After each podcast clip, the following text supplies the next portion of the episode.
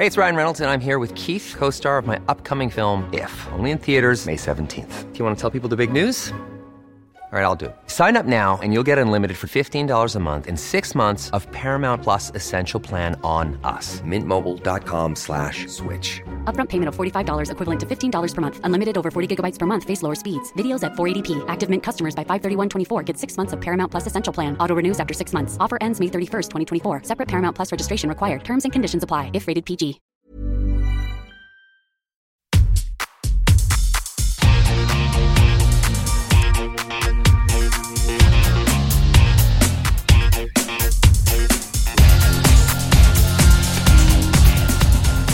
Hola a todos, soy Cristina Mitre. Bienvenidos a mi podcast, un espacio semanal que te da acceso a los mejores expertos de la salud, la nutrición, el ejercicio y el bienestar para aprender a vivir mejor. Suscríbete a mi programa en tu reproductor de podcast habitual o desde mi web cristinamitre.com, donde encontrarás además todas las notas de este episodio.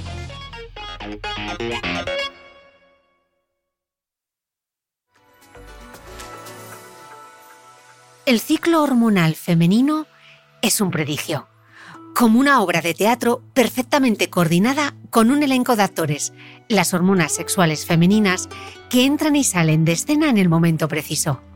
Así nos lo va a contar mi invitada, la endocrina Laura Bartolomé.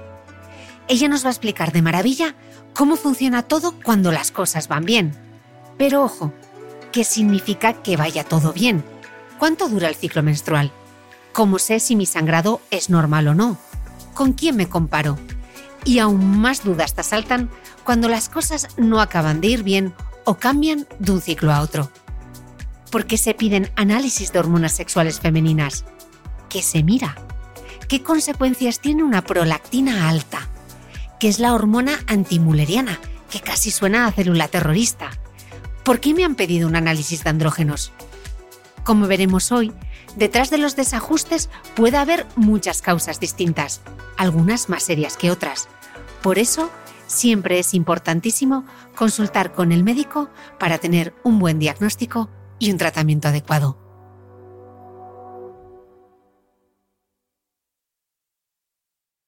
Laura Bartolomé, bienvenida de nuevo, repetidora al podcast. Qué ilusión tenerte al otro lado. Muchas gracias, de verdad. Yo para mí fue un honor la primera vez y esto ya estoy en las nubes. Sigo siendo tu, tu fan número uno y estoy encantadísima de estar aquí. Bueno, con lo bien que explicaste el tiroides, tenía este pedazo de tema tan complejo que para hacer este guion he sudado eh, eh, lágrimas, sudor y sangre, iba a decir, pero vamos, casi, casi, porque qué complejo es el tema hormonal y vamos a ver eh, pues qué ocurre cuando ese ciclo menstrual no es regular. Entonces, para poner un poco de contexto eh, a todo esto, le voy a robar las palabras eh, a Alice Thibault, perdonad mi francés que es horroroso, porque ella escribe una cosa con muchísimo acierto en su libro Esta es mi sangre, que es un libro que os recomiendo desde aquí porque es maravilloso. Ella dice, Hoy sabemos que el ciclo menstrual está dictado por las hormonas. Cada mes asistimos a una verdadera carrera de relevos. Una hormona activa a otra, que libera a otra que inhibe la primera, excepto si la segunda es estimulada por la tercera. El proceso es tan complicado que no me sorprende haber padecido durante años migrañas menstruales. Ya solo los nombres de las hormonas implicadas en el ciclo menstrual son para volverse loco. Y con razón. GNRH, hormona liberadora de gonadotropina. FSH, hormona folículo estimulante. LH, hormona luteinizante. Y además estrógeno, oxitocina o progesterona. La única que suena un poco apetecible es la relaxina, aunque su efecto relajante actúe más sobre el útero durante la gestación que sobre el cerebro del que padezco. Pues te diré, Laura, que muchos estamos igual que Liz y el principal objetivo de hoy es comprender ese baile para poder potenciar nuestra salud hormonal. Así que, Laura, para arrancar el ejercicio más difícil de hoy, así de aperitivo, y es que a ver si nos puedes explicar de manera sencilla y para que lo entendamos cómo es el ciclo menstrual y cómo es ese baile, esas hormonas que están implicadas de las que nos hablaba Elise. Pues voy a intentar eso, simplificar para que no se haga eh, ni muy complicado ni, ni, metamos demasiadas palabrejas que luego no sabemos muy bien dónde iban.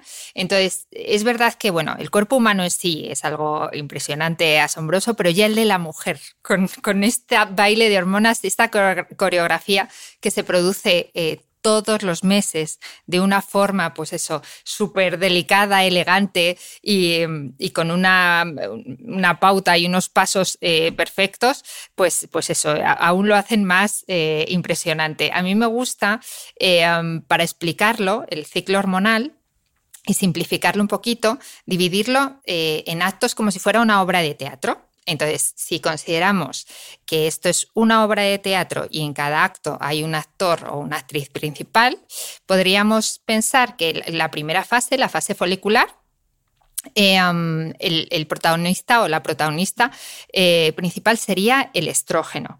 En, en esta fase, esta fase empezaría cuando cae el telón, que sería cuando existe una menstruación o cuando se da el sangrado. Ahí eh, varios folículos entran a escena, los folículos dentro del ovario tienen eh, el ovocito dentro y empiezan a crecer.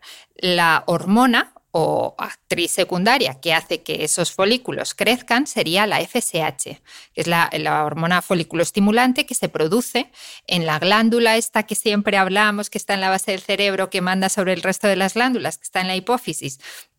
Pues se produce ahí estimula los folículos y los folículos producen estrógenos. Los estrógenos van aumentando y estos estrógenos en este primer acto hacen que eh, el endometrio, la pared de dentro del útero, vaya creciendo. Se va, proliferando por si en un futuro hubiera una fecundación para que se pueda anidar ahí. Em, dentro de todos estos folículos, solo uno de ellos llegará al final de esta primera escena, de este primer acto. ¿Y cómo finaliza este acto? Pues los estrógenos mismos, es decir, estos protagonistas de esta primera fase, son los que llaman a la puerta de la siguiente hormona protagonista, que es la LH, que se produce en la hipófisis que hemos dicho, en la base del cerebro que manda sobre el ovario, y es esa LH la que hace que el folículo que ha quedado, el superviviente en, en escena, el único que ha quedado, suelte su ovocito y lo suelte a la trompa. Ese sería pues un poco la ovulación, que es el acto principal. ¿Qué es lo que ocurre en el tercer acto? Pues básicamente que el folículo restante, esas células que han quedado dentro del ovario, forman el cuerpo lúteo o cuerpo amarillo y este cuerpo lúteo es el encargado de sintetizar la progesterona, que es la hormona protagonista de este tercer acto o fase lútea. La progesterona, entre otras cosas, lo que va a hacer es que el endometrio que estaba creciendo, que estaba proliferando, deje de crecer y lo que haga mm, sea eh, hacerse más apto eh, para eh, que se pueda implantar un cigoto, es decir, lo fija y lo hace más mullidito, por decirlo de alguna manera. Eh, si la fecundación no se produjera, los días siguen avanzando y llegamos a la cuarta fase o al cuarto acto, que sería la menstruación. En este el protagonista no es una hormona, sino que todas las hormonas bajan. Al caer todas las hormonas, cae la capa de endometrio y es como que limpiamos el escenario para una nueva obra de teatro. Básicamente serían un poco las hormonas principales y, y los pasos principales dentro de un ciclo. Genial, qué bien explicado.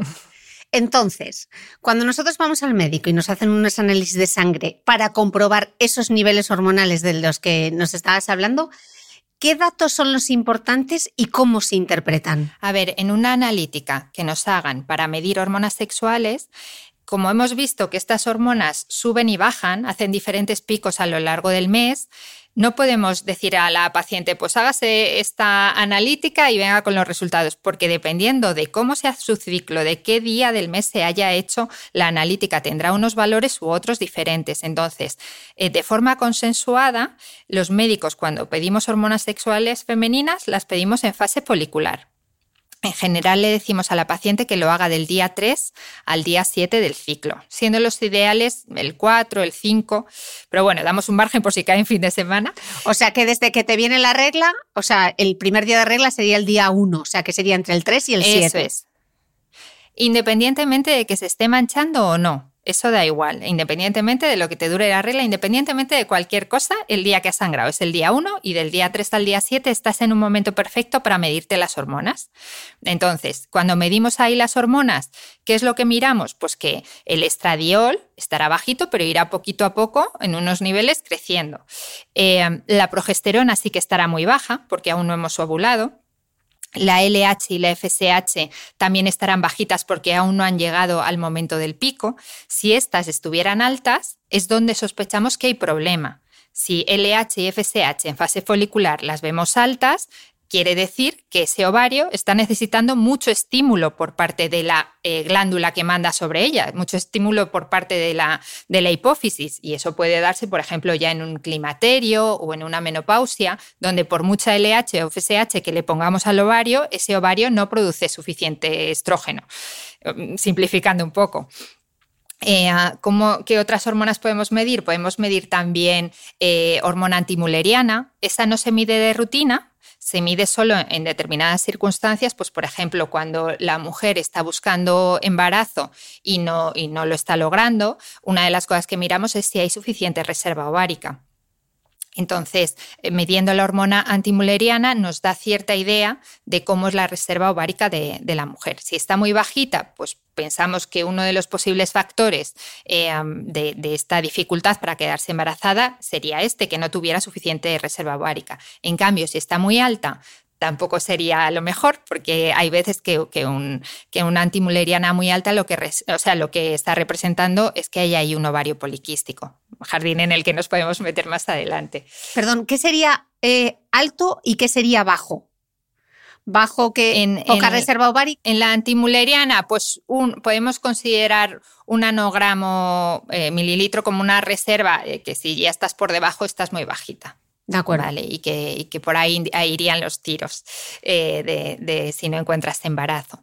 Em, como otras hormonas, eh, pues si estamos mirando porque hay problemas en el ciclo, por irregularidad o porque hay algunos síntomas, que si quieres también podemos entrar más adelante, pues de exceso de andrógenos, pues porque nos ha salido vello, nos ha salido acné o, o hay alopecia androgénica, podemos mirar los andrógenos. De andrógenos miramos tanto los que se producen en el ovario típicamente como los que se producen típicamente más en la suprarrenal que son la testosterona, que medimos la total y la libre. Para medir esta también se tiene que medir una hormona transportadora eh, que se llama SHBG. Medimos la androstendiona, la de hidroepiandrosterona sulfato, que son más propias de la suprarrenal. Em, ¿Cuál más? Medimos también la 17 hidroxiprogesterona, que esta es un tipo de progesterona que medimos como metabolito de progesterona que se produce en la suprarrenal, que también nos da pistas sobre algunas alteraciones eh, que podemos comentar. Em, y yo creo que así, a grosso modo, esas son las que más pediríamos. ¿Y dónde están estas glándulas suprarrenales? Encima de los riñones. son como unos, unas capuchitas eh, que, en forma así triangular que están encima de los riñones. Vale, ¿y qué más? que estoy tomando nota. que más en general de la vida y de las hormonas, estoy pensando que también, bueno, es que todas las hormonas en realidad están, están conectadas. O sea, todo influye en todo en el organismo. Es todo mucho más complejo de lo que parece. Entonces, hay veces que estamos mirando el ciclo y, estamos centrándonos en las hormonas sexuales y el problema está en las hormonas tiroideas o en el cortisol. Es decir, todas las hormonas se comunican entre sí, todo está relacionado. Mm. Entonces, si lo que tenemos son síntomas, aparte de irregularidad menstrual, pero tengo síntomas propios del hipertiroidismo, pues me voy a ir a mirar, aparte de las hormonas sexuales, las hormonas tiroideas o igual con el cortisol o si lo que hay son síntomas de, pues, por ejemplo, eh, secreción por la mama, es decir, galactorrea, lo que me voy a ir a mirar eh, es la prolactina. Es decir, son un montón de hormonas que para decidir cuál miras y cuál no, eh, tienes que hacer una buena historia clínica y una buena exploración. O sea, lo que no sería un adecuado manejo sería que alguien me viniera a mi consulta diciéndome, pues tengo irregularidad menstrual, y yo me parara ahí y dijera, no me cuentes más, te voy a hacer toda la retaíla de todas las hormonas que existen y así llegar al diagnóstico. Eso no, no sería una buena praxis. Lo mm. suyo es indagar exactamente qué síntomas tiene acompañando a esa, esa, irregularidad menstrual y dependiendo de los síntomas y de la exploración física, pues yo ya iría intuyendo por dónde van los tiros. Pero sí que es verdad que toda paciente que llega a mi consulta sea cual sea el motivo, le esté viendo por obesidad, por problemas de tiroides, por lo que sea, siempre le pregunto si sus ciclos eh, son regulares. Porque eso sí que, si son regulares, yo ya sé que no tiene nada muy grave. Porque si tuviera algo grave de tiroides, serían irregulares. O de cortisol, lo mismo. Es decir, que, que tanto para un lado como para otro nos da sospecha o, no eh, de, que haya algo más de base. Mm. Has mencionado dos conceptos claves, las hormonas tiroideas y el cortisol, que no hemos hablado de estos dos temas en el podcast. Sobre las hormonas tiroideas no me voy a meter porque tenemos un podcast maravilloso sobre el tiroides que nos lo explicaste también de fábula, pero sí que me gustaría aprovechar respecto al cortisol porque creo que hay como un poco de, de confusión y me gustaría hacerte un par de preguntas al respecto. Oímos hablar muchísimo del cortisol, incluso que estamos intoxicados de cortisol, pero ¿qué es el cortisol y este en concreto dónde se produce? El cortisol es una hormona que se produce en las glándulas suprarrenales, estas que hemos hablado que están encima de los riñones con forma de capuchita. Em, es la hormona mm, vital por excelencia y a su vez es la hormona del estrés, es la que nos permite responder a cualquier estrés físico o psicológico, a cualquier eh, enfermedad o a cualquier situación que nos genere cierto estrés. Em, se habla mucho del cortisol porque nuestros ancestros en la época de las cavernas eh, su cortisol subía eh, cuando tenían que huir de un animal. En nuestro caso, el cortisol sube eh, hasta cuando nuestro jefe nos echa la bronca y nuestra vida no corre peligro y no es, sería un estrés físico muy importante. Entonces, mm, de eso es de lo que se habla así más últimamente, que nuestra respuesta de cortisol no es eh, tan proporcionada como, la, como lo era en nuestros ancestros al peligro o a la situación de huida eh, que necesita nuestro organismo. Mm, Pero se eleva entonces solo por el estrés o puedes tener el cortisol elevado por otras causas? A ver, hay que diferenciar de si es una elevación fisiológica, es decir, ante una situación que lo requiera. De una enfermedad, el cortisol se tiene que elevar. Eh, pues es un estrés más o menos importante desde un punto de vista psicológico, se tiene que elevar. Y es algo fisiológico que se eleve. Eso hay que diferenciarlo a que haya una patología. ¿Cuál es la patología? Que las glándulas suprarrenales o bien una zona de ellas, que llamaríamos un nodulito, o bien todas ellas produzcan más cantidad de cortisol de la cuenta, ¿vale? Eso se llama, eso es un problema de una enfermedad de Cushing. ¿Vale? Y es lo que hay que diferenciar frente a una elevación fisiológica de cortisol que ya nos pondremos a pensar si uno está siempre estresado. Si alguien está siempre estresado, va a tener normalmente el cortisol elevado. A mí me llegan muchos a consulta con cortisoles por la mañana, que es el momento del día en el que más alto está, de forma fisiológica, y vienen pues para descartar una enfermedad. Un cortisol alto por la mañana en general no va a representar nada. Si tú tienes un problema de, estrés continuo, ni siquiera te tengo que hacer las curvas que se suelen hacer ahora en saliva para ir viendo la respuesta del cortisol a lo largo del día o un cortisol en ayunas. Ya sé yo que va a estar mal porque estás mal, porque te encuentras mal, porque estás estresado y tendremos que ver cómo gestionar eso.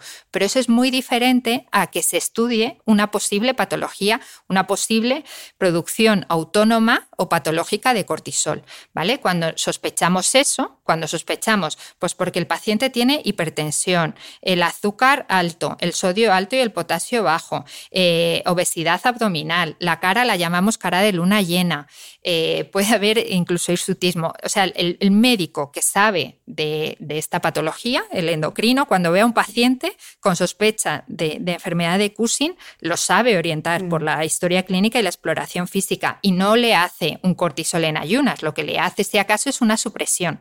Se dan corticoides por la noche y se mide el cortisol por la mañana. Si este cortisol no ha bajado, ahí hay un problema y hay que seguir estudiando.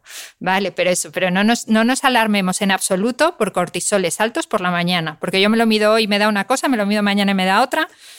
Entonces cada uno se tiene que conocer. Claro que tampoco hay que estar midiéndose el cortisol como estamos intoxicados de cortisol. Venga todos a medirse el cortisol para ver si vamos inflamados. Para nada, para nada. Aclarado esto, que me parecía un punto importante. Eh, estamos hablando de las hormonas del ciclo menstrual, eh, salud hormonal ¿qué se considera un ciclo menstrual normal? Si es que eso existe o es una quimera. A ver, cada mujer tiene como su ciclo menstrual propio, típico. Y, es muy fácil saber cuándo se te está alterando. Pues cada mujer, si una tiene una duración determinada, una cantidad determinada y de repente tiene algún ciclo raro, es lo que nos viene a decir, oye, mira, que es que yo era así y ahora de repente esto me ha cambiado. Entonces, las mujeres entre nosotras, aunque los ciclos son parecidos, no hay que compararse, ¿vale? Porque ya digo que lo principal es detectarse en una misma alteraciones de tu ciclo típico. Mm. Entonces, ¿qué cosas miramos en el ciclo? Pues la duración del ciclo, que sería del primer día de la regla al primer día de, la siguiente menstruación, el siguiente manchado. Lo normal es que esté entre 21, 22 y 35. Eso lo podríamos considerar dentro de la normalidad, ¿vale? Aunque lo más típico y lo más frecuente sean los 28 días, pero dentro de esto no sería patológico. Luego, eh, la duración del ciclo, pues igual es muy variable de unas mujeres a otras, más o menos de 2 a 7 días. En cuanto a la cantidad, eh, si son ciclos pues, con más o menos sangrado, pues bueno, hay mujeres que, tienen más sangrado y lo que tenemos que ver en ellas es que ese sangrado no llegue a anemizarlas o no interfiera mucho en su calidad de vida en cuanto a que se tienen que estar cambiando continuamente. Si es un sangrado que consideramos demasiado abundante, hay que estudiarlo también. Mm. Eh, otra de las cosas que miramos es el dolor. Se puede tener una molestia, pero un dolor intenso que te limite durante uno o dos días eh, hay que consultar porque se puede deber, por ejemplo, a una endometriosis, que es eh, un depósito de tejido endometrial fuera del útero. Entonces, todo lo que salga de una pequeña molestia o igual el síndrome premenstrual, pues es normal que los días previos a la regla pues haya algo más de tensión mamaria, de hinchazón, de irritabilidad, pero si esta irritabilidad llega a producir mm, síntomas propios de depresión, hay que consultar. Hmm. ¿Vale? Entonces, bueno, así dentro de los rasgos que miramos en el ciclo son, son los principales, esto sí. De acuerdo. He explicado que es un ciclo menstrual normal. ¿Cuándo se hace entonces el ciclo menstrual irregular? ¿Por qué se hace irregular? Eh, gran pregunta y compleja respuesta. Eh, hay muchas causas. Eh, si quieres, dividimos estas causas en causas hormonales. Eh, causas más que estén en el estilo de vida y más causas patológicas secundarias a enfermedades. En cuanto a causas hormonales, eh, en lo primero que nos tenemos que fijar cuando llega la paciente a nuestra consulta con este síntoma es obviamente en la edad. O sea, si la mujer es muy jovencita y ha empezado desde hace muy poquito con reglas, lo normal es que éstas sean irregulares, porque para que una regla sea regular, ya hemos visto la pedazo de obra que se monta eh, con diferentes protagonistas, directores y productores, y esto necesita una coordinación y necesita una maduración. Si el eje hipotálamo, hipofisio, ovario eh, no es maduro, es difícil que estos ciclos sean regulares. Entonces, las primeras veces son como de entrenamiento. incluso durante un año o dos años, las primeras reglas pueden ser irregulares sin que esto represente nada. Eh, en el lado contrario, pues si ya viene una mujer de más de 45 años con reglas irregulares y sin otra sintomatología acompañante, pues a lo mejor en lo que nos vamos a pensar es que vamos entrando en climaterio y que es por eso porque se van acortando los ciclos, sobre todo en la segunda fase, la fase lútea, pues que por eso se le haya empezado a hacer más irregular el ciclo. Eh, si no es ni una situación ni la otra y hay además síntomas acompañantes, es decir, eh, la mujer además de tener eh, ciclos irregulares refiere, por ejemplo, lo más típico es que se acompañe de, de, exceso de andrógenos, de clínica de exceso de andrógenos, que para las mujeres, tanto mujeres como hombres, tenemos eh, hormonas femeninas y masculinas en unas proporciones determinadas. Las mujeres, unas hormonas femeninas muy altas y una proporción de masculinas muy bajas y los hombres al revés. Un pequeño desbalance en estas, a las mujeres tener los andrógenos un pelín elevados, aún en una cifra que para un hombre sería bajísima, pero para nosotras esa mínima elevación nos sienta fatal y nos da mucha clínica. Igual que para los hombres una mínima elevación de los estrógenos, que en general los tiene muy bajitos, a una cifra que para una mujer sería irrisoria, a ellos le da muchísima clínica. Entonces, para nosotras, eh, una pequeña elevación de andrógenos nos puede producir exceso de vello en regiones masculinas, que se llama hirsutismo acné, alopecia androgénica, que es más en, región occipital y frontal, eh, um, eh, exceso de sudoración, piel más grasa. Si, si se da todo eso, tendríamos que pensar que la, que la, alteración del ciclo se pueda estar produciendo por un aumento de los andrógenos. Mm. Dentro de esos, pues puede ser del ovario, pensaríamos en ovario poliquístico, aunque habría que puntualizar. Eh, o en hiperandrogenismo funcional ovárico, que se llama así ahora, de forma más correcta, o si viene de las suprarrenales, pensaríamos en una palabraja que es un poco, eh, que queda fatal decirlo, porque parece gravísimo, cada vez que esto le digo a un paciente me pone en cara de esto es un diagnóstico de muerte segura, pero no para nada, que se llama hiperplasia suprarrenal congénita no clásica. En fin, que no suele. Es una palabra muy larga que suena fatal, pero que no significa nada más que esa producción vendría de, las suprarrenales. Entonces, esas serían otras posibles causas. Como hemos dicho antes, que todas las hormonas se relacionan, pues lo que hemos dicho anteriormente, que hay secreción por las mamas, pienso en la prolactina, que hay, eh, pues mm, todo está acelerado, como en, el podcast en el que hablamos del hipertiroidismo, mm, y tengo síntomas pues, de sudoración, de pérdida de peso, de palpitaciones, pues pensaría en alteración del ciclo por hipertiroidismo. Eh, los síntomas que hemos hablado antes del cortisol, pues pensaría en problemas de cortisol. Entonces, hay que hacer muy, muy, muy bien la historia clínica y la exploración física para pensar en una cosa u otra. De acuerdo. Y eso en cuanto a las alteraciones hormonales. Vale el estilo de vida, ¿qué papel juega entonces? Eso es. En cuanto al estilo de vida, también hay em, problemas en los ciclos, irregularidades menstruales que están causadas por em, por, o sea, bueno, por, por, alteraciones en cuanto a nuestro estilo de vida que podrían llegar a dar lugar a una amenorrea hipotalámica.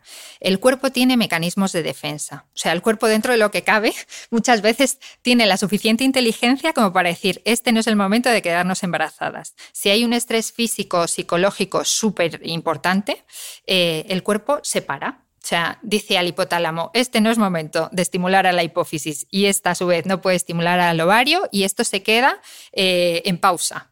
Entonces, a eso se le llama menorrea hipotalámica. Las causas más frecuentes, pues una bajada de peso muy importante, en el peso, o sea, en nuestra grasa existe leptina y la leptina a su vez actúa eh, como una hormona que puede avisar al hipotálamo de, oye, estoy bajando mucho, el hipotálamo lo detecta como señal de alarma de esta mujer no está suficientemente sana, ya bastante que coma para mantenerse viva como para que coma para mantener un embarazo. Entonces lo para.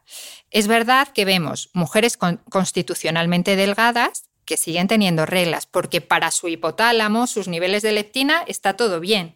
En cambio, si constitucionalmente no eres tan delgada y has bajado de peso, aunque no sea un peso tan bajito como el de tu compañera, que es constitucionalmente delgada, para tu cuerpo es una señal de alarma, porque no es tu peso y no es tu leptina y está bajando. Entonces ahí se para. O ejercicio físico intenso o un estrés psicológico muy importante, yo qué sé, pues algo que nos pase, un fallecimiento de un familiar, una cosa así, es normal que te quedes sin regla uno o dos meses, pues porque tu cuerpo se está recuperando de una situación eh, que ha sido muy dura y, tu cuerpo hace que no te puedas quedar embarazada en esos momentos. Eso es la menorrea hipotalámica que en principio es protectora, porque ocurre cuando el cuerpo de la mujer no debiera de estar para embarazo, sino para cuidarse a sí misma. Eh, pero si se alarga mucho en el tiempo, habría que tratarla. O sea, habría que mirar qué causa está de base para tratar la causa y que la mujer vaya mejorando, pero estar sin estrógenos mucho tiempo al final descalcifica perdón, los huesos y hace que tengamos una serie de efectos secundarios que, que, en principio solemos tratar con terapia hormonal sustitutiva hasta que el episodio se, pues, se recupera. De acuerdo. Sí, eso lo hemos visto justamente hace un par de fines de semana, eh, un podcast que hemos dedicado a la osteoporosis. Ojo, lo de no tener la regla y decir no pasa nada porque tus huesos se resienten, o sea que hay que estar atentos. Vale, hemos mm. hablado de mm, los cambios hormonales, hemos hablado de los mm. factores de estilo de vida y qué nos quedaría también. Bueno, si hay enfermedades graves de base o no diagnosticadas o no bien tratadas, también puede haber alteraciones del ciclo menstrual. Un poco también van los tiros por eso, porque el, cuerpo no está en un momento de quedarse embarazada. Entonces, una celiaquía no diagnosticada eh, o una diabetes tipo 1, tipo 2 mal controlada son causas que hacen que tu ciclo no sea regular porque tienes muchos ciclos anovulatorios. Eh, y luego, pues, eh, cosas mucho más banales, eh, viajes muy largos, el, cambio de, de, los hábitos de vida de un día para otro y tal. En cuanto eso nos desorganizamos un poco, puede haber pequeñas variaciones, sí. De acuerdo. Laura, para quien tenga hijas o adolescentes en su entorno, mm. ¿a qué edad hay que ocuparse de cualquier problema menstrual de una chica joven?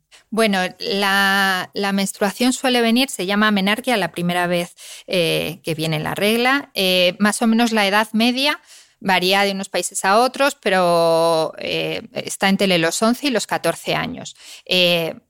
si viene mucho antes o mucho después, pues sería un motivo de consulta.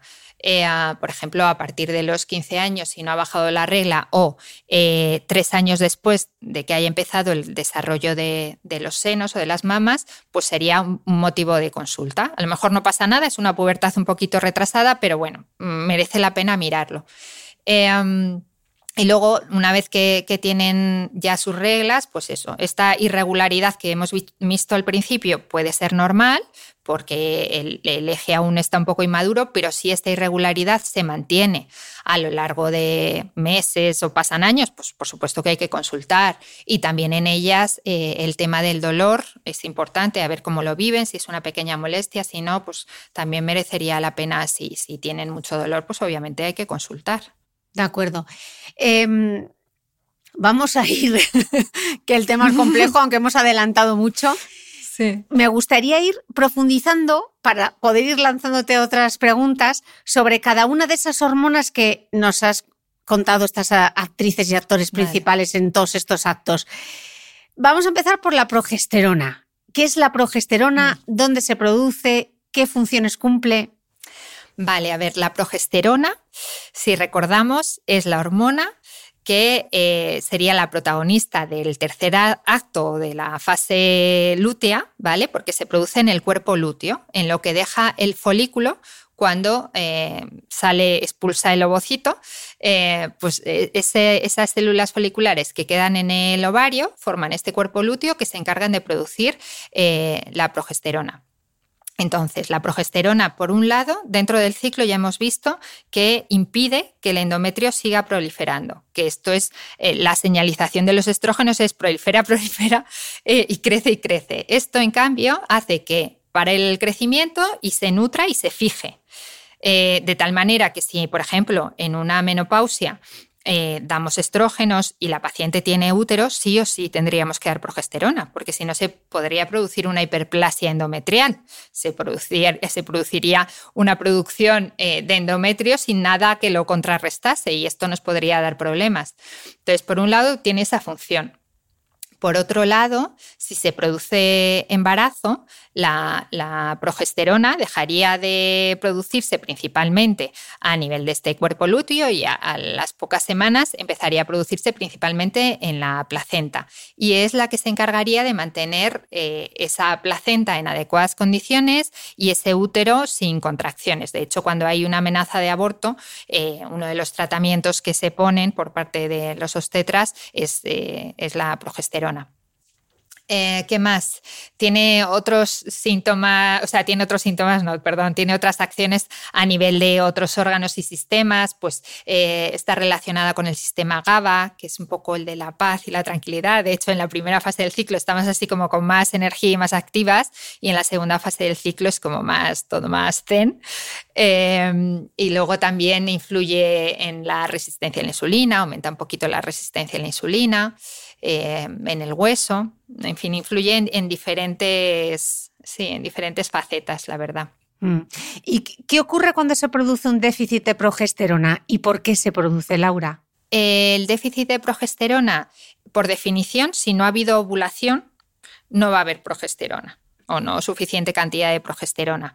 Entonces, falta de ovulación, pues en las causas que hemos visto anteriormente, pues cuando ya va habiendo falta de reserva ovárica em, o en síndrome de ovario poliquístico, en amenorrea hipotalámica, si ahí no se produce la ovulación, eh, pues no, va a haber suficiente progesterona. Si el pico de LH no es lo suficientemente bueno, aunque sí que haya habido una ovulación, como para mantener el cuerpo lúteo fuerte y sano y que, y que genere suficiente cantidad de progesterona, va a haber pues como una insuficiencia lútea, va a haber insuficiente cantidad de progesterona. ¿Qué es lo que ocurre cuando no hay progesterona o la cantidad que hay es insuficiente? Que el ciclo se acorta la primera fase del ciclo en general es la que mejor se mantiene hasta estadios finales, la fase folicular, y en cambio la segunda fase, la fase lútea, es la que más em, expuesta está a alteraciones. Entonces los ciclos se acortan, puede haber mayor sangrado, mayor irritabilidad, mayor tensión mamaria. Eh, y tendríamos que mirar eh, si se sospecha que, haya esto, aunque haya sangrados de estos irregulares o manchados muy pequeñitos que no sabemos si han sido reglas o no. Eh, una de las formas de ver si se ha ovulado es medir la progesterona en los días 21 a 23, en los ciclos de 28 días o 7 días después de la teórica ovulación, en otro tipo de ciclos más, más largos, más o menos largos, y ver si la, progesterona está por encima de 3, pues teóricamente sí que se ha ovulado y si está por debajo, pues ahí podríamos sospechar que no, que esa progesterona no se ha elevado. Otra mm. forma de saber sobre la progesterona es que la progesterona Mm, sube la temperatura del organismo. Entonces, cuando ovulamos, más o menos sube la temperatura basal 0,5 grados de media, de 0,3 a 0,8. Entonces, ese piquito, ese salto, lo utilizábamos antes de que hubieran estos test de ovulación que están también en las farmacias, que son más cómodos. Pues antes estábamos mirando con el termómetro eh, a nivel rectal o bucal la temperatura basal todas las mañanas y cuando se producía ese salto ya sabíamos que la persona había ovulado. Si eso no mm. se produce, pues, pues sospechamos que ahí algo está pasando, mm. que no hay ovulación. Vale, y la pregunta del millón, ¿esto cómo se trata? Eh, la respuesta del millón depende de la causa, porque es que, no, es que no te sé decir. Por ejemplo, en el climaterio, que es lo más común, ¿vale? Que ya vamos empezando a tener pues ciclos anovulatorios o cuerpos lúteos así un poco churrillos, pues porque el pico del LH no es lo suficientemente potente como para mantener un cuerpo lúteo decente que nos produzca suficiente eh, cantidad de progesterona, eh, pues ahí se puede dar progesterona. O sea, en endocrinología intentamos ser muy fisiológicos, de tal manera que lo primero que hay que hacer para que una glándula produzca su hormona correspondiente es mm, favorecer el entorno, estimular a la glándula, hacer todo lo posible para que esa glándula responda cuando no se pueda, pues porque sea una cuestión fisiológica de se nos están agotando las reservas y aquí ya no hay de dónde rascar. Eh, siempre los hábitos de vida saludables y el ejercicio y demás van a mejorar las cosas, pero cuando no hay, no hay, ¿no? En resumen, entonces si estás teniendo un climaterio muy penoso por eh, muchos síntomas eh, de acortamiento de ciclo y de, irritabilidad, de reglas muy irregulares, pues a lo mejor no hace falta eh, anticonceptivo o terapia hormonal sustitutiva, simplemente un poquito de progesterona, por ejemplo. This is Paige, the co-host of Giggly Squad, and I want to tell you about a company that I've been loving, Olive and June. Olive and June gives you everything that you need for a salon quality manicure in one box. And if you break it down, it really comes out to $2 a manicure, which is absolutely insane. It's also so easy to get salon worthy nails at home with Olive and June. The difference between how your nails used to look when you did them yourself and now with the Manny system is a complete game changer. The best thing about Olive and June too is it's a quick dry, dries in about one minute, lasts for five days, and full coverage in up to one to two coats. Visit oliveandjune.com slash perfect Manny 20 for 20% off your first system. That's oliveandjune.com slash perfect Manny 20 for 20% off your first system system. This Mother's Day, celebrate the extraordinary women in your life with a heartfelt gift from Blue Nile. Whether it's for your mom, a mother figure, or yourself as a mom, find that perfect piece to express your love and appreciation. Explore Blue Nile's exquisite pearls and mesmerizing gemstones that she's sure to love. Enjoy fast shipping options like guaranteed free shipping and returns. Make this Mother's Day unforgettable with a piece from Blue Nile. Right now, get up to 50% off at BlueNile.com. That's BlueNile.com.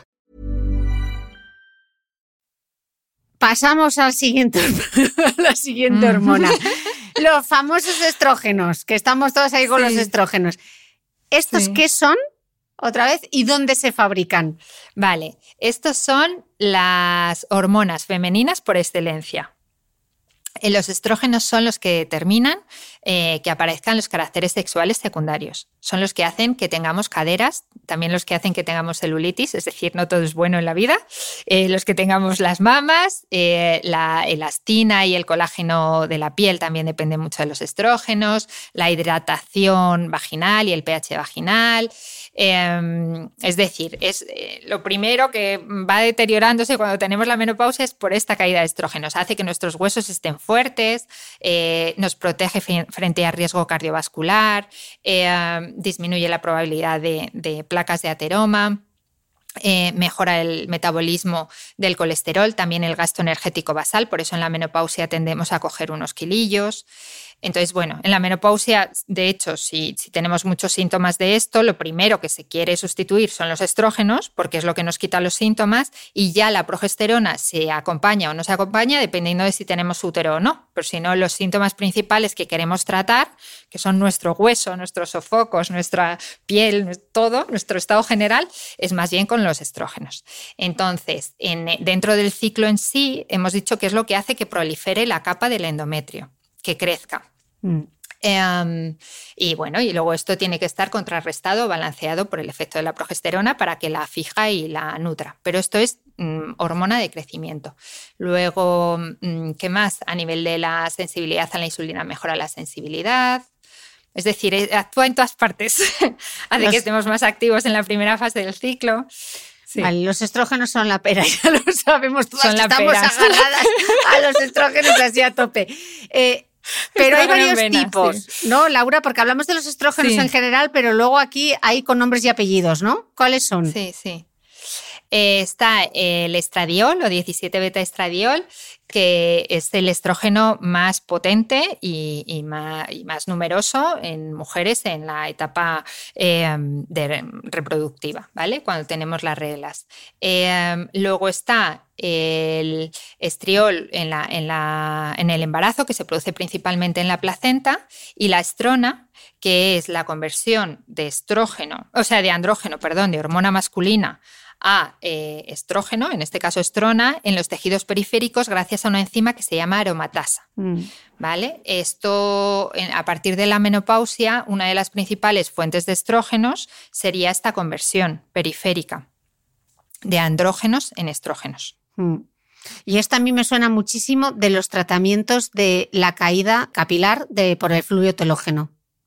Esto me suena a la aromatasa. La de la aromatasa, que se pone, sí, y, también se tratan eh, pues cánceres con inhibidores de la aromatasa. La aromatasa es una, es una enzima que es súper importante en cuanto a que, eh, pues por ejemplo, en deportistas, que esto no se debe de hacer, pero que eh, se traten con esteroides, estos esteroides no van a formar ahí testosterona y la testosterona músculo y todo súper bonito, sino que la aromatasa va a hacer que parte de ellos se transformen en estrógenos. Entonces hay veces que mm. vemos eh, eh, pues ginecomastia, exceso de estrógenos en hombres al haberse metido estas hormonas masculinas, pero porque existe ahí esta enzima que lo transforma todo.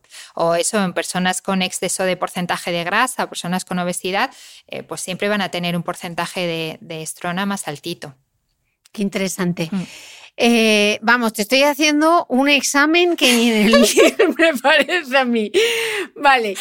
¿Qué diferencia entonces hay entre esos estrógenos endógenos, la estrona, el estradiol y el estriol, y los exógenos, que estos son los famosos disruptores endocrinos. Vale. Y luego también los estrógenos alimentarios o fitoestrógenos. Aquí hay mucha tela que Jardín, jardín total. Jardín. A ver, Em, los disruptores endocrinos, yo he de decir que no soy la mayor experta. O sea, yo si acaso sé más de sus consecuencias que de mm. la causa. Pero eh, los disruptores endocrinos nos los tenemos que imaginar eh, como si fueran unos timadores o unos farsantes para nuestro cuerpo. Son sustancias químicas que se hacen pasar por hormonas. Entonces se unen a los receptores de las hormonas y actúan eh, pues de forma similar a ellas o bloqueando su efecto. En muchos casos es de forma similar a los estrógenos y con una potencia alta, con lo cual parece que hay eh, poblacionalmente un adelanto de la edad de la pubertad y pueden estar por ahí los tiros. Parece que hay ciertos cánceres estrógeno dependientes que están aumentando su incidencia debido a este tipo de causas, pero es verdad que es algo que hemos empezado a estudiar hace relativamente poco hay miles y miles de compuestos, estamos rodeados, entonces yo creo que, que no se da abasto para estudio, no ha, no ha, habido suficiente tiempo en el caso de algunos de ellos en cuanto a ver si su exposición puede generar daños y qué tipo de daños y, y a qué niveles. Entonces, yo con esto precaución, creo que no nos podemos obsesionar, o sea, hay disruptores en todas partes, hay en los plásticos, que es como un poco lo más conocido y lo primero de lo que se habló, pero hay también en el ticket de la compra bisfenol A, hay en algunos cosméticos, pues fijadores de perfumes, eh, tema de esmalte de uñas, en algunos protectores solares, hay en diferentes sitios y simplemente yo lo único en consulta pues eh, recomiendo tener más cuidado en edades, pues en, niños, edades tempranas o en el caso de embarazadas. Eh, yo lo que hice en mi caso, cuando estuve embarazada, fue un poco simplificar mi rutina. Yo mm, tengo la suerte de que trabajo ahora rodeada de, unas dermatólogas buenísimas y que yo sí que ellas, o sea, mm, tenemos las consultas al lado y sí que les oigo, pues eh, para menores de dos años no se puede utilizar este y tienes que utilizar este otro. Ya digo que yo en, la parte de cosméticos no soy tan, tan experta, pero bueno, yo me ayudaron a simplificar un poquito mi rutina y con eso pues ya hago algo. Le, intento evitar en lo posible los envases de plástico, que eso sí que se me ha quedado más, eh, pues más interiorizado, me fijo mucho en qué juguetes compro o dejo de comprar para el niño. Entonces, bueno, pues algo se puede hacer, pero es verdad que, que, orinamos plástico, nosotros todos, sean niños y mayores. Así que bueno, es una batalla que no es que esté perdida, pero que tampoco, que yo creo que si vivimos obsesionados es que tampoco tampoco se puede vivir así. Entonces, yo creo que tenemos que hacer como pequeñas acciones y ya está. ¿Y los fitoestrógenos? Y los fitoestrógenos es que se parecen a estos porque en el fondo están imitando a, una hormona, a unos estrógenos, tienen una estructura química parecida, pero la diferencia es que la potencia de acción estrogénica es más baja eh, sabemos y conocemos bien la fuente de donde vienen y es una fuente natural y, lejos de, la exposición a, los disruptores, que es como una exposición accidental, la exposición a estos eh, em, fitoestrógenos de origen natural es algo que utilizamos a nuestro favor como un paso previo, un escalón previo a pacientes que no tienen indicada por lo que sea la terapia hormonal sustitutiva no lo desean, pero necesitan algo que calme los síntomas, pues hay veces que este paso es bueno. Entonces, bueno, teóricamente la base eh, conceptual sería parecido porque imitan hormonas, pero el efecto eh, y la utilidad es diferente. Mm, de acuerdo. Mm. Laura, en este podcast hemos hablado muchísimo sobre la caída de los estrógenos con la menopausia. Mm. Hoy no vamos a hablar de menopausia, pero sí que me gustaría centrarme en el problema contrario, cuando hay un exceso de estrógenos. ¿Esto cómo se llama? ¿Por qué ocurre? ¿Cuáles son las causas? Vale. A ver, em, en los manuales de endocrinología eh, no existe el exceso de andrógenos, digo, de estrógenos, perdóname, como patología. No existe el hiperestrogenismo como patología per se, sino que es una condición em, que hay veces que se produce por un exceso de estrógenos de forma absoluta, pero que en general lo que se, da o lo que está ocurriendo es eh, un exceso relativo, es decir, una eh, falta de eh, proporción adecuada de estrógenos que están bien, en normales buenos, o sea, en niveles buenos o incluso altos, eh, frente a la progesterona que ha bajado, ha empezado a bajar. Que esto es lo que ya comentamos antes, que los síntomas de tener la progesterona bajito son los síntomas propios del hiperestrogenismo, de irritabilidad, tensión mamaria, sensación de hinchazón. Reglas más abundantes y más acortadas. Entonces, pues si es un desbalance con la progesterona por una insuficiencia del cuerpo lúteo, por falta de ovulación, pues ya lo hemos comentado. Centrándonos en la parte en la que puede haber cierto aumento de la cantidad absoluta de estrógenos en sangre, eh, pues bueno, tenemos que tener en cuenta que los estrógenos se metabolizan y se eliminan principalmente eh, pues en el hígado y a través de las heces Y cuando hay pues, problemas en cuanto a la función de nuestro hígado, en cuanto al tránsito intestinal, microbiota, pues esta forma de eliminación, y dentro de esta eliminación también hay una pequeña recirculación enterohepática, pues si todo esto no funciona bien, pues puede haber cierta dificultad para eliminar los estrógenos y un poquito eh, de hiperestrogenismo asociado a esto, o pues el, hipotiroidismo, perdón, del que ya hemos hablado más veces, también influye en el metabolismo hepático de los estrógenos, es decir, todo está relacionado. Volvemos a que todo influye en todo. Eh, los disruptores de los que hemos hablado ahora también serían una posible causa de un aumento relativo de los estrógenos con respecto a la progesterona. Es un tema complejo. Súper complejo. Mm. Em, vale, estábamos hablando antes que los hombres también tienen, eh, bueno, nosotras tenemos andrógenos y ellos también tienen estrógenos. Entonces, si hay un exceso de estrógenos, por ejemplo, a ellos también les puede afectar y si es así, eh, cuáles son los síntomas, cuáles son las posibles causas. Vale, sí, o sea, ya, ya lo adelanté un poquito antes, mm. que ellos también tienen hormonas femeninas mm. y que un una elevación mínima de las hormonas femeninas en ellos les sienta fatal. Em, las causas que habíamos comentado eso es un poco estas causas que se deben a la transformación a través de la aromatasa, pues el exceso de peso en la grasa, los eh, andrógenos se transforman en estrógenos gracias a la aromatasa, entonces siempre que hay eh, obesidad, con un elevado porcentaje de grasa, pues puede ocurrir esta circunstancia. Eh, en hombres también eh, pues, lo que hablamos antes de, los esteroides, de, personas que no debieran, pero utilizan mm. esto para mejorar su rendimiento en el gimnasio.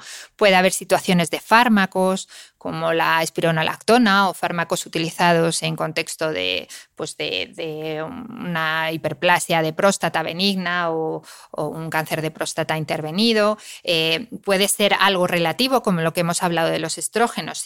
o sea, es decir, que no es que suban los estrógenos, sino que baje la testosterona y entonces el estrógeno empieza a tener un papel más importante. Pues mm. eso, en esta situación que hemos hablado de, una post eh, cirugía eh, de la próstata, em, y, en situaciones pues, simplemente de, aumento de la edad. Eh, hay casos también más raros de mm, tumores productores de estrógenos, que es rarísimo, pero puede ocurrir. Entonces, en estos eh, varones, el dato por el que suelen venir a consulta es por ginecomastia. es decir, que, hay, se puede ser bilateral o de una de las mamas. en consulta tenemos que distinguir si lo que hay en las mamas del varón es grasa, que no sería ginecomastia verdadera, sería una adipomastia y eso no sería patológico, o si lo que hay es tejido mamario. Para que haya tejido mamario ha tenido que haber un estímulo por parte de los estrógenos. Esto también lo vemos en, en ginecomastias puberales en estos ciclos de los niños y niñas donde aún no hay como mucha regularización, no hay mucha madurez entre hipotálamo, hipófisis y gónadas, hay veces que se producen picos muy locos, incluso en hombres de estrógenos, de estrona, y, eso, y puede haber ginecomastia puberal. El caso es que cuando vemos una ginecomastia, pues ya preguntamos al paciente, suele estar asociada a disminución de la libido, eh, disminución de las erecciones espontáneas, disminución de frecuencia del afeitado, más debilidad muscular. Entonces hay que estudiar bien, saber cuál es la causa y todo, todo tiene tratamiento en esta vida. Así que. De acuerdo. Después de hablar de los disruptores endocrinos, otra pregunta candente, y es que está seguro que te la han hecho en consulta. ¿Nos afectan los estrógenos presentes en los lácteos? Eh, bueno, en principio la respuesta de esta va a ser sencillita. Teóricamente no. O sea, los estudios que hay eh, nos dicen que la cantidad que hay en la leche, que pueda estar eh, pues una vaca lechera expulsando eh, o sea, algo de estrógenos por su leche, que tú lo consumas y que llegue a tu circulación a unas cantidades suficientemente altas como para que esto genere algún tipo de alteración, en principio no. Mm. Según los estudios, es una cantidad insignificante que no generaría absolutamente nada. Tanto hombres como mujeres tenemos, producimos cantidades infinitamente más altas que lo que nos pueda llegar por la leche. Entonces, mm, esto en principio, yo creo que, es algo seguro, revisado por las autoridades sanitarias y que no habría que tener mm. miedo. De acuerdo. Antes nos explicabas que era la prolactina, así que vamos a hablar ahora de esas otras hormonas que pueden causar alteraciones en el ciclo. Con este podcast yo creo que nos van a, dar primero de endocrino. Hay que convalidar. Alguna asignatura, alguna asignatura yo creo que nos van a convalidar, pero es que esto es fascinante porque a cualquiera que le pase va a decir, pues mira, yo ya lo entiendo, porque cualquiera que se ponga a mirar un análisis de mm. hormonas, vamos, está más perdido mm. que un pulpo en un garaje. Vale, entonces, vamos a hacer un pequeño, antes de que me explique, expliques qué es la hiperprolactinemia, vamos a hacer un resumen así de la prolactina para que nos acordemos y qué es lo que ocurre. Vale, la prolactina de lactar, la progesterona la tenemos que relacionar con gestar y la mm. prolactina con lactar. Entonces, la prolactina, para no liar las cosas, la tenemos hombres y mujeres en cantidades muy pequeñitas fuera de la lactancia. Para lo que es realmente importante y la protagonista de la obra eh, es para la parte de la lactancia. ¿Qué ocurre cuando se eleva fuera de esta situación? Que nos da muchos problemas. Una prolactina elevada puede ser una causa de infertilidad. Puede ser causa de ciclos irregulares, puede ser causa de que sin que estemos dando lactancia, de repente salga algo de, leche eh, por las mamas, ¿vale? Que se llama galactorrea. Entonces, eh, ante la sospecha de que pueda estar pasando algo, hay que medir esta hormona. Ya digo, no se mide de rutina, pero si el paciente me cuenta clínica sugestiva, otra clínica importante volviendo a que todas las hormonas están relacionadas, si sube la prolactina, bajan esto va a ser un trabalenguas, pero bueno, bajan las gonadotropinas, bajan la LH y FSH, con lo cual se produce un hipogonadismo, hipogonadotropo relativo. Es decir, que la, lo siento por las palabras, pero básicamente la prolactina, la hiperprolactinemia, eh, hace que bajen los estrógenos en las mujeres y la testosterona en los hombres porque bajan los mediadores, las hormonas que lo estimulan, la LH y la FSH. Entonces, todos estos síntomas, pues en, tanto en mujeres como en hombres, disminución de la libido, eh, dificultad para lograr un embarazo, eh, galactorrea, que se puede dar tanto en hombres como en mujeres, en mujeres irregularidad menstrual, todo nos está dando pistas de que hay que mirar esta hormona. De acuerdo. Y se diagnostica, me imagino, otro análisis de sangre, ¿no? Pues aquí hay, aquí hay bastante complejidad, porque de lo que me llega a consulta, yo diría que un 50%, si no más, son falsos positivos. Mm.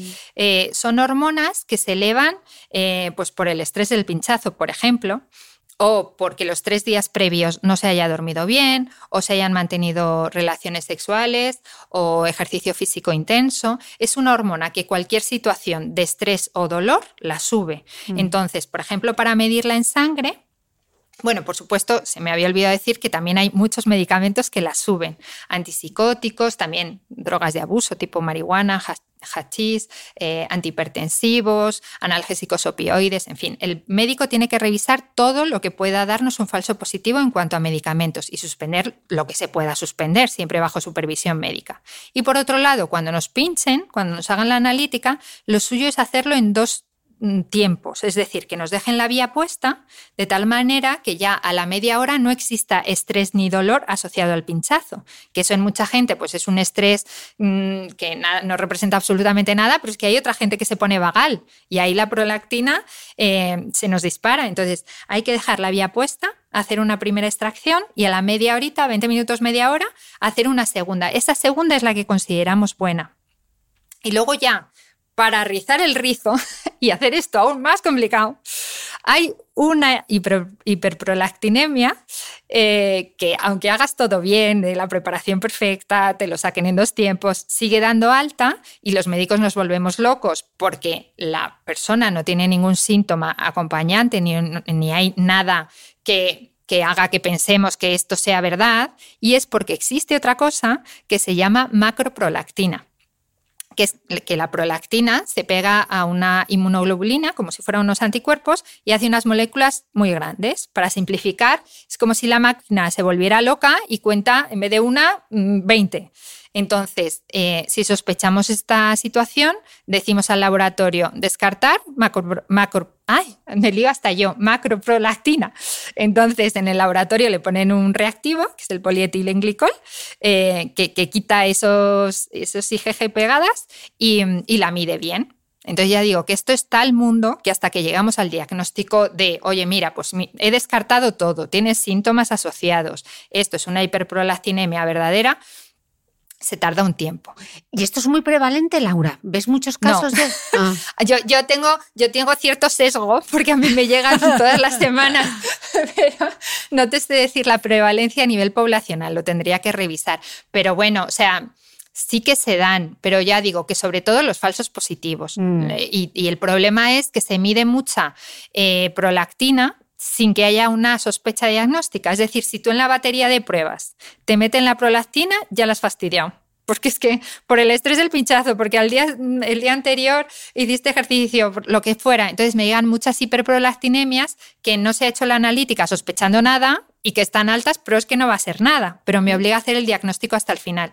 Si yo llego al diagnóstico final, ya esto así como última puntualización, si efectivamente es una hiperprolactinemia verdadera, lo que me voy a buscar es en la parte de la hipófisis donde se está produciendo que suele haber un adenoma que se llama microprolactinoma si es pequeñito, de menos de un centímetro, o macro si es de más de un centímetro. Pero sin que cunda el pánico, que se sepa que esto se trata con una pastillita y va muy bien. O sea que, no, que el pronóstico es buenísimo. Mm. Vale, yo sigo aquí con mi tratado de las hormonas. Sí. Estábamos viendo antes el, lo que ocurría con el exceso de estrógenos en el caso de los hombres. Pues ahora vamos a ir al caso contrario. ¿Qué ocurre en las mujeres? Aunque nos lo has adelantado al principio cuando hemos hablado del SOP. ¿Qué ocurre en el caso de las mujeres cuando lo que tenemos es exceso de andrógenos? ¿Por qué podemos llegar a tener esta alteración? Vale, pues bueno, por no repetirme mucho con lo que ya he dicho anteriormente, nos centramos ya únicamente en que pueda venirnos del ovario o de la suprarrenal. Hmm. Em, los síntomas son los que he ido comentando previamente, de, pues exceso de vello. Esto suele ocurrir pocos meses después de la menarquia, o sea, ya desde el principio, desde jovencitas, hay mujeres que tienen esa tendencia al hirsutismo o ese exceso de vello, al acné, a la piel grasa, al aumento del olor o sudoración este tipo de cosas, aumento de la libido, también tiene la ventaja de sensación de más fuerza muscular, en fin. Esos síntomas son como más o menos leves mm, comparando unas mujeres con otras, pero bueno, es algo como progresivo eh, y asociado en general a irregularidad menstrual. Si se produce fuera de esta etapa, de repente en nuestra vida, a una edad en la que ya no toca, no pega, de repente se empiezan a, producir síntomas así bruscos, o sea, una mujer eh, que a mi edad, a los 40 y, eh, empiece de repente a tener vello o voz más grave, eh, un aumento del clítoris, eh, cosas así, realmente pues es una alopecia mm, severa ahí hay que pensar en un tumor productor de andrógenos, en mm. general en las suprarrenales o en los ovarios, pero puede estar en otras localizaciones, pero hay que consultar rápido. De hecho, se hace casi a la vez la analítica y la prueba de imagen buscándolo, ¿vale? Porque la clínica es muy característica. Eh, no es nada, o sea, no hay que predisponer al público porque no es nada frecuente, eh, pero bueno, es un poco la diferenciación entre causas más mm, fisiológicas con las que nacemos, esa tendencia a tener un ovario productor o una suprarrenal renal productora y causa mucho más patológica, que es un tumor productor de andrógenos que existen. En cuanto a las causas más fisiológicas, el ovario poliquístico, que es cuando los andrógenos se producen en los ovarios, mi percepción es que está eh, sobrediagnosticado. La prevalencia de la que se habla es más o menos de un 10%, pero hay muchísima variación entre unas poblaciones y otras, yo creo que también por los criterios diagnósticos, pero no toda mujer que tiene irregularidad menstrual y le ha salido acné tiene ovario poliquístico. O sea que hay que hacer un estudio muchísimo más profundo y descartar otras posibles causas. Entonces, para hacer un buen diagnóstico, el problema que tenemos con el ovario poliquístico es que es un síndrome en el que hay que cumplir dos de tres criterios diagnósticos. Entonces ya ahí empezamos mal, porque estamos metiendo en un mismo saco a mujeres que tienen fisiopatológicamente características muy diferentes. Entonces, el ovario poliquístico, por ejemplo, no es tener quistes en el ovario. Eh, esa es una condición es una condición que no es necesaria, pero es una posible condición que, es un criterio diagnóstico, ¿vale? Se puede tener ovario poliquístico sin quistes en los ovarios y se pueden tener quistes en los ovarios sin ovario poliquístico, ¿vale? Entonces nos vuelve a quedar todo como una especie de trabalenguas. Entonces el nombre que se le da ahora es este, es el de hiperandrogenismo ovárico funcional, ¿vale? Porque el otro lleva confusión. Entonces nos quedamos con que de los tres criterios diagnósticos ese es uno, otro de los criterios diagnósticos es que haya reglas irregulares. En general, las mujeres con ovario poliquístico tienen retrasos importantes de la regla. Hay veces que de más de dos semanas o incluso tres meses sin regla. Mm. Eso indica que hay problemas en cuanto a la ovulación. Y el último criterio diagnóstico sería que hubiera hiperandrogenismo clínico, que es de esto que hemos hablado anteriormente, del hirsutismo, acné y demás, o bioquímico, es decir, que en la analítica aparezcan los andrógenos elevados. El más típico es la testosterona con una SHBG bajita y también es típico la LH mayor que la FSH.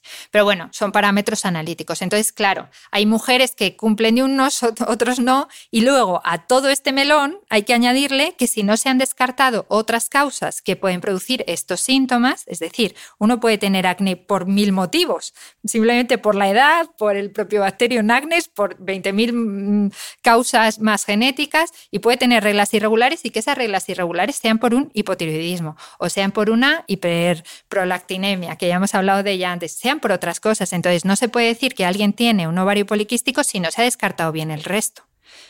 Tampoco se descarta bien la hiperplasia suprarrenal congénita. Si nos vamos a ese caso, a que los andrógenos se produzcan en las glándulas suprarrenales, eh, la medida, o sea, el valor en el que nos mm, guiamos ahí es la 17 hidroxiprogesterona. En este campo sí que no me quiero meter mucho porque la prevalencia poblacional es de un 1% y tampoco quiero predisponer a nadie a pensar en esto, pero eh, es verdad que hay que hacer el diagnóstico diferencial con ovario poliquístico porque yo diría que la mitad de hiperplasia suprarrenal congénita están diagnosticadas como ovario poliquístico cuando no es así. En estos casos, ya digo, la 17 hidroxiprogesterona nos da la pista. Si esta está elevada, en, en, esa fase que hemos dicho, si está por encima de 1.7, nuestro médico nos tendrá que hacer más pruebas para seguir tirando del hilo. ¿Vale? Yo creo que con eso que porque si nos metemos en déficit de enzimas o es un poco lío. Esa es más genética, pero yo creo que, necesitamos otro podcast entero para seguir explicando el shock porque es tan sumamente eh, eh, complejo. Sí. que me gustaría dar, eh, porque es un tema que me han pedido, ya lo haré más en profundidad, pero sí que me gustaría hablar un poco de cómo se trata, cómo es el manejo, porque em, danos alguna pincelada. Vale. Em, bueno, dentro de las, para hablar del manejo, voy a irme un pelín a las causas, que dentro de las causas las hay más genéticas o con más peso genético y con más peso ambiental, ¿vale? Hay un porcentaje alto de mujeres que tienen SHOP, aunque no son todas, que tienen em, resistencia a la insulina. Esto lo vemos en parte por la exploración, porque tienen una coloración normalmente oscura detrás del cuello que se llama acantosis, piel más gruesa y aterciopelada, y en las axilas también lo pueden tener. Y en la analítica tienen pues, valores de insulina altos, eh, glucosa basal elevada, y otro índice que medimos, que es una relación de la glucosa y la insulina, que se llama HOMA. Si van por ahí los tiros, si hay algo de exceso de peso, de resistencia a la insulina, en ellas suele ir muy bien tratar esto, es decir, centrarnos en hábitos de vida saludables, ejercicio físico regular, eh, importantísimo el de fuerza para el metabolismo de los hidratos de carbono. Eh, se pueden ayudar de, de, tratamientos que mejoran la sensibilidad a la insulina. De estos, de los farmacológicos, el rey indiscutible es la metformina. Si no se puede dar metformina por falta de tolerancia, hay otras opciones más en forma de suplementos, aunque los estudios que tienen indican menos eficacia y menos seguridad. O sea, hay veces que los suplementos no tienen eh, tantos ensayos eh, como pueda ser un fármaco. Entonces, bueno, los utilizamos como opción B cuando no podemos utilizar el anterior. La berberina es lo que llaman la metformina más natural, que lo de la palabra natural no quiere decir mejor ni peor, simplemente es más natural. Eh, pues también funcionaría un poco así, mejorando la sensibilidad a la insulina. Y luego se han visto que los suplementos de inositol eh, también pueden mejorar eh, la capacidad de las pacientes con ovario poliquístico a ovular. Mm, estos fármacos, la metformina ya digo que sería el que más evidencia clínica tiene y más beneficios, y los efectos secundarios son principalmente gastrointestinales, eh, los otros, la eficacia es un poquito menor. Pero bueno, ninguno de estos eh, mejora demasiado la clínica que más le preocupa a la paciente cuando viene a mi consulta, que es el exceso de vello, que es el acné, que es la alopecia, puede mejorar un poquito sutilmente, pero lo que mejora mm, mucho más drásticamente es la regularidad de los ciclos, la capacidad de ovular, posibilidades de embarazo si es lo que están buscando, ¿vale? Si nos vamos a tratamiento de, los síntomas que le preocupen a la paciente si ésta no está buscando embarazo, si lo que le preocupa es el hirsutismo, lo que le preocupa es el acné, lo más eficaz, aunque ya sé que hay mucho debate pro-cons, pero eh, los anticonceptivos serían el tratamiento más eficaz, ¿vale? Es verdad que hay como una tendencia de que esto es fisiológico, esto no es fisiológico, hay que buscar lo fisiológico. Yo no digo que no, pero cuando hay una patología que te genera un acné súper importante o una alopecia o un hirsutismo y no te quieres quedar embarazada, lo fisiológico en ti no te está llevando a buen puerto. Y gracias a que hay fármacos que luchan contra tu fisiología, que no es la mejor del mundo en cuanto a la producción de hormonas sexuales masculinas, eh, esto se puede mm, mejorar mucho. Yo no digo que no haya mujeres a las que la píldora eh, los anticonceptivos no les siente mal, como todo en esta vida. Hay mujeres que se lo das, no tienen ningún efecto secundario, hay otras mujeres que lo tienen contraindicado porque tienen migrañas asociadas o antecedentes de trombosis venosa profunda o de cáncer de mama, pues ahí no se pueden dar. Pero en la mayor parte de las mujeres, esta es la terapia que más efectos da a nivel del hiperandrogenismo. Y luego, por supuesto, se puede tratar aparte, que ya cada vez hay más cosas, pues la alopecia. Pues yo con mis queridas eh, compañeras dermatólogas, pues se da eh, minoxidil vía oral, se pueden dar isotretinoína, que es lo mismo que se da para los, el acné. Es decir, que nosotras trabajamos un poco en conjunto, yo optimizo en lo posible con métodos más o menos naturales o más o menos farmacológicos la situación hormonal y ellas ya acaban de rematar, rematar la faena, eh, pues eso, tratando más el vello o el acné o tal, lo que la píldora o la metformina o, los hábitos de vida saludables no ha podido conseguir. Mm, de acuerdo. prueba superada.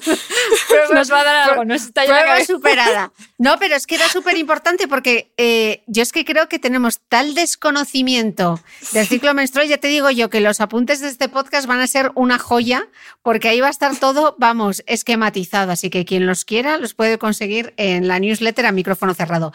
Y como premio, Como premio eh, a la fidelidad de los escuchantes de este podcast, eh, Laura, primero darte las gracias por este pedazo de tratado hormonal que nos has hecho.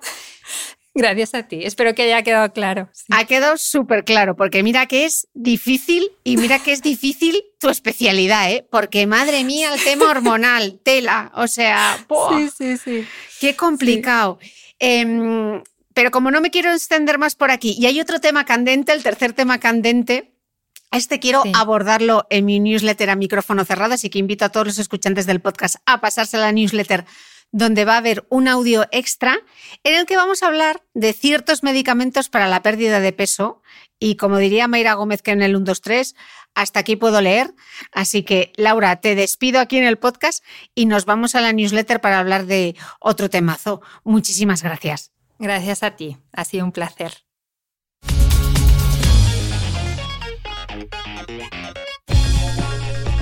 Gracias por escuchar este episodio del podcast de Cristina Mitre. Si quieres seguir aprendiendo mientras apoyas la continuidad de este proyecto independiente, hazte suscriptor de pago de mi newsletter a micrófono cerrado y recibirás cada domingo en tu email los apuntes del podcast de Cristina Mitre, un mega resumen en PDF con todo lo esencial de la entrevista. Te aseguro que nadie toma apuntes como nosotros. Desde tan solo 0,96 euros a la semana, accederás además a mucho más contenido exclusivo y podrás resolver con los mejores expertos todas tus dudas de nutrición, entrenamiento, belleza y salud en nuestros encuentros online mensuales. Suscríbete a mi newsletter a micrófono cerrado en cristinamitre.com.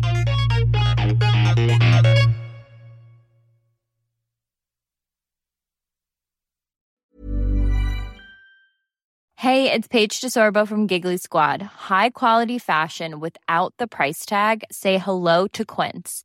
I'm snagging high-end essentials like cozy cashmere sweaters, sleek leather jackets, fine jewelry, and so much more. With Quince being 50 to 80% less than similar brands. And they partner with factories that prioritize safe, ethical, and responsible manufacturing. I love that. Luxury quality within reach. Go to quince.com slash style to get free shipping and 365 day returns on your next order. Quince.com slash style.